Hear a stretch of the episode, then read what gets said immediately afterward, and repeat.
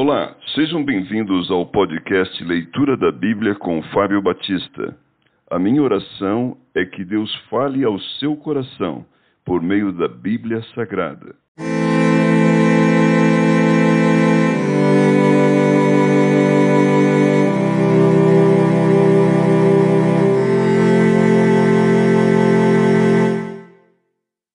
Juízes capítulo 8 Gideão aplaca os efraimitas e mata os reis dos midianitas. Então os homens de Efraim disseram a Gideão: Que é isto que nos fizeste, que não nos chamastes quando foste pelejar contra os midianitas? E contenderam fortemente com ele. Porém ele lhes disse: Que mais fiz eu agora do que vós? Não são, porventura, os rabiscos de Efraim melhores do que a vindima de Abiezer? Deus entregou nas vossas mãos os príncipes dos midianitas, Oreb e Zeeb, que podiam fazer comparável com o que fizestes? Então, com falar-lhes esta palavra, brandou-se-lhes a ira para com ele. Vindo Gideão ao Jordão, passou com trezentos homens que com ele estavam, cansados, mas ainda perseguindo, e disse aos homens de Sucote: Dai, peço-vos, alguns pães para esses que me seguem, pois estão cansados e eu vou ao encalço de Zeba e Zalmuna, rei dos midianitas. Porém os príncipes de Sucote disseram: Porventura tens já sob teu poder o punho de Zeba e de Zalmuna, para que demos pão ao teu exército? Então disse Gideão: Por isso, quando o Senhor entregar nas minhas mãos Zeba e Salmuna, trilharei a vossa carne com os espinhos do deserto e com os abrolhos Dali subiu a Penuel e de igual modo falou aos seus homens. Antes de Penuel lhe responderam como os homens de Sucote lhe haviam respondido, pelo que também falou aos homens de Penuel, dizendo: Quando eu voltar em paz, derribarei esta torre. Estavam, pois, Eba e Salmuna em Carcor e os seus exércitos com eles, uns quinze mil homens, todos os que restaram do exército dos povos do Oriente. E os que caíram foram cento e vinte mil homens que puxavam da espada. Subiu Gideão pelo caminho dos nômades ao oriente de Noba e Jogbeá e feriu aquele exército que se achava descuidado. Fugiram Zeba e Salmuna, porém ele os perseguiu e prendeu os dois reis dos midianitas, Zeba e Salmuna, e desbaratou todo o exército. Voltando, pois, Gideão, filho de Joás da peleja, pela subida de Eres, deteve a um moço de Sucote e lhe fez perguntas.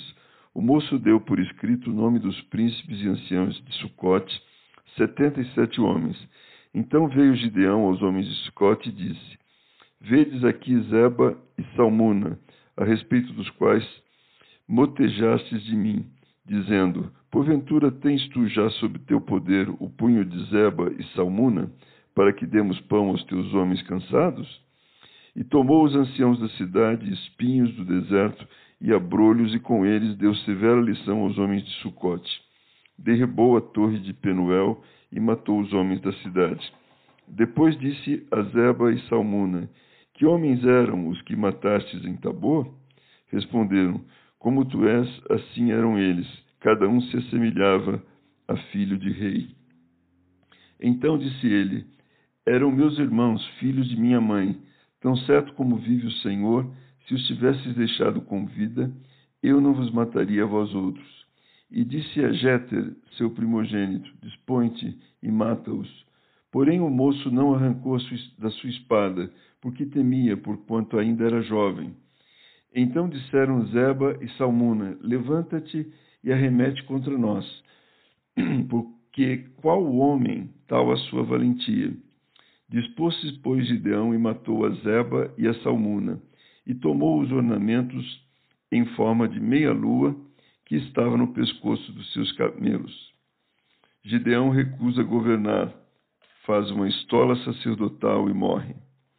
Então os homens de Israel disseram a Gideão: Domina sobre nós, tanto tu como teu filho, e o filho de teu filho, porque nos livraste do poder dos midianitas. Porém Gideão lhes disse: Não dominarei sobre vós, nem tampouco meu filho dominará sobre vós, o Senhor vos dominará. Disse-lhe mais Gideão: Um pedido vos farei. Dai-me vós cada um as argolas do seu despojo, porque tinham argolas de ouro, pois eram ismaelitas. Disseram eles: De bom grado os daremos. E estenderam uma capa, e cada um deles deitou ali uma argola do seu despojo. O peso das argolas de ouro que pediu foram mil e setecentos ciclos de ouro, afora os ornamentos em forma de meia-lua, as arrecadas e as vestes de púrpura que traziam o rei dos midianitas, e afora os ornamentos que os camelos traziam ao pescoço. Desse peso fez Judeão uma estola sacerdotal e a pôs na sua cidade, em Ofra. E todo Israel se prostituiu ali após ela. A estola veio a ser um laço a Gideão e a sua casa. Assim foram abatidos os midianitas diante dos filhos de Israel e nunca mais levantaram a cabeça. E ficou a terra em paz durante quarenta anos nos dias de Gideão.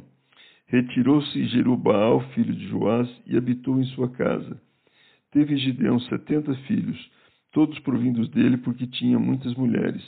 A sua concubina, que estava em Siquém, lhe deu também a luz um filho, e ele lhe pôs o nome Abimeleque. Faleceu Gideão, filho de Joás, em boa velhice, e foi sepultado no sepulcro de Joás, seu pai em Ofra dos Abiesritas. Morto Gideão, tornaram a prostituir-se os filhos de Israel após os Baalins e puseram Baal Berite por Deus. Os filhos de Israel não se lembraram do Senhor seu Deus, que os livrara do poder de todos os seus inimigos ao redor, nem usaram de benevolência com a casa de Jerubaal, a saber, Gideão, segundo todo o bem que ele fizera a Israel.